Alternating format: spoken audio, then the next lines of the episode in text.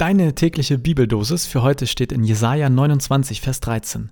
Dies Volk naht mir mit seinem Munde und ehrt mich mit seinen Lippen, aber ihr Herz ist fern von mir. Und aus 1. Johannes 3, Vers 18. Meine Kinder, lasst uns nicht lieben mit Worten noch mit der Zunge, sondern mit der Tat und mit Wahrheit. Ich mag die heutige Bibeldosis. Im ersten Vers geht es darum, also ist jetzt meine Auslegung, aber ist ja eigentlich immer so hier, muss ich eigentlich glaube ich nicht mehr sagen, dass man manchmal Gottesdienst feiert oder über Gott redet oder mit Gott betet oder dergleichen und die Worte sind eigentlich falsch oder nicht ehrlich. Die Lippen formen tolle Worte, aus dem Mund erklingen schöne Sätze, aber das Herz ist gerade alles nur nicht bei Gott. Das kennen wir ja mit Sicherheit. Also ich kenne das auch von anderen Sachen, wenn irgendjemand fragt, ob man sich gerade wohl fühlt auf der Arbeit oder dergleichen. Vielleicht bei Freunden, in Beziehung. Jeder von uns kennt das ja mit Sicherheit, dass man nicht immer das sagt, was man fühlt oder was wirklich in einem losgeht. Ist ja auch in vielen Fällen völlig in Ordnung. Und natürlich gibt es das auch bei uns und bei Gott. Und ich finde an diesem Vers vor allem wichtig, sowas passiert. Sowas ist schon dem Volk Israel passiert. Und das passiert Christen zu allen Zeiten, wird zu allen Zeiten passieren. Es ist erstmal jetzt nichts Falsches, sondern etwas, ein wie ein Fakt. Das passiert. Und manchmal beten wir vielleicht mit Worten zu Gott oder vielleicht singst du ein Lobpreislied im Gottesdienst und du merkst, hey, das ist jetzt mein Mund, also der sagt was oder singt was, aber eigentlich, das kommt nicht aus meinem Herzen. Auch wenn das jetzt sehr kurz gefasst ist, ich glaube, man kann das so sagen. Das, was Gott möchte, ist unser Herz. Er möchte nicht, dass wir ihm oder dem Pastor oder irgendwie dem Musiker oder wem auch immer irgendwas nach dem Mund plappern. Gott braucht keine Worte, es reicht ihm schon unser Herz, auch wenn das natürlich eigentlich viel mehr ist. Ich weiß nicht, ob dieser Satz Sinn ergibt, aber wenn uns nicht danach ist, dann glaube ich, Gott kann Stille gut aushalten.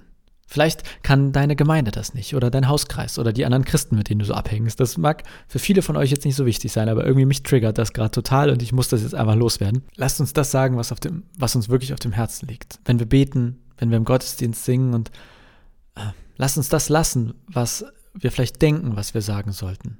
Oder wo du denkst, das muss ich hier sagen, weil ich bin gerade in der Gebetsrunde. Nicht das, was quasi wir irgendwie denken, was andere von uns erwarten, sondern was wirklich in unserem Herzen ist. So, ähm, jetzt weiß ich nicht, wie ich aus der Nummer wieder rauskomme, aber ich glaube, es gibt in, im Leben eines jeden Christen Zeiten, wo das Herz nicht nah oder sogar, vielleicht sogar fern von Gott ist. Und ich glaube, Gott kann das wirklich aushalten. Er erträgt Stille, er erträgt dich.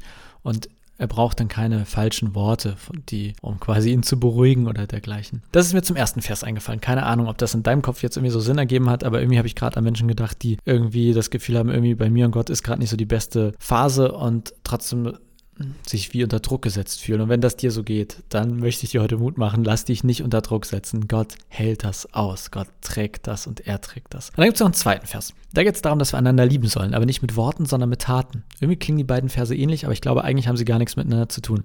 Ähm, der zweite Vers hat nämlich einen anderen Gedanken in mir getriggert. Ich wünsche mir für dieses Weihnachten, dass wir weniger reden und mehr tun. Damit meine ich uns als Kirche, vielleicht auch alle Menschen, aber eben erstmal alle, die sich sozusagen als Christen verstehen. Und gerade in diesem Jahr und in diesem Weihnachten gilt, glaube ich, lasst uns nicht lieben mit Worten, sondern mit der Tat.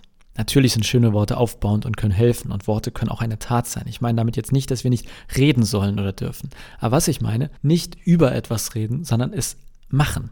Nicht sagen, fürchte dich nicht, sondern Menschen helfen, dass sie sich weniger fürchten. Nicht sagen, Gott liebt dich, sondern Menschen zeigen, was es heißt, von Gott geliebt zu sein. Nicht sagen, du bist nicht alleine, sondern Einsamkeit durch Anwesenheit verringern. Zwei Gedanken zu diesen beiden Versen, quasi eine doppelte Bibeldosis heute. Einmal ging es um Gott und um unser Herz und vielleicht, wenn du dich ein bisschen unter Druck gesetzt fühlst, ähm, wo auch immer du gerade bist, Entlastung. Gott weiß, wie es dir geht und wir müssen ihm nichts vormachen. Und im zweiten Vers quasi die Art und Weise, wie wir unseren Mitmenschen gerade in diesem Jahr an Weihnachten Nächstenliebe zeigen können. Ich hoffe, da ist etwas für dich dabei gewesen und noch eine ganz kurze Nebenbemerkung oder wieder so ein kleiner Werbeblock am Ende. Heute ist unser, unsere Auktion gestartet für den zweiten eBay-Gottesdienst. eBay-Gottesdienst heißt äh, eine Menge, aber unter anderem, und das ist jetzt nur wichtig, man kann das Predigtthema bei eBay ersteigern. Wer am meisten Geld dort bietet, der bestimmt, worüber ich in diesem Gottesdienst predige. Also das Thema bestimmt er oder sie oder andere Geschlechter. Und ähm, was wollte ich eigentlich sagen? Das geht heute los.